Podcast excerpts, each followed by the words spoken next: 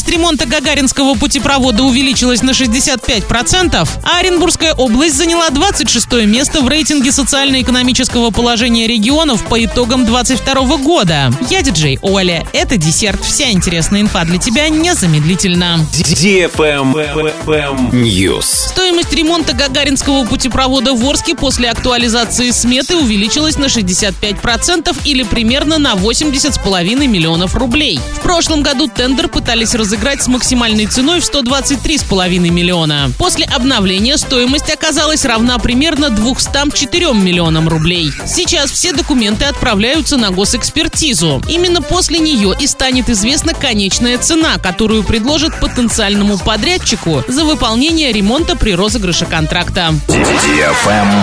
Лайк. Динамика социально-экономического развития в 2022 году разных регионов России была неоднородной. По итогам года интегральный рейтинг вырос у 48 регионов и снизился у 37. В некоторых регионах все осталось почти без изменений. В их числе Оренбургская область. Согласно проведенному исследованию, Оренбуржье, как и в 2021 году, расположилось на 26 месте рейтинга. Лидерами традиционно стали Москва, Санкт-Петербург и Татарстан. Топ-5 регионов аутсайдеров – Еврейская автономная область, область Калмыкия, Тыва, Алтай, Ингушетия. В рейтинге не учитывались новые российские регионы. Travel Guide. В летнем курортном сезоне в Сочи откроются новые объекты размещения для туристов. Свои двери распахнут 12 новых мини-гостиниц и 16 глэмпингов. Также появится новый комплекс современных кемпингов на реке Аше в Лазаревском районе Сочи. Всего на курорте гостей ждут более 2300 объектов размещения с общим номерным фондом на 150 тысяч туристов туристов. Сочи представит гостям 4000 видов услуг по оздоровлению и лечению. На этом все с новой порцией десерта специально для тебя. Буду уже очень скоро.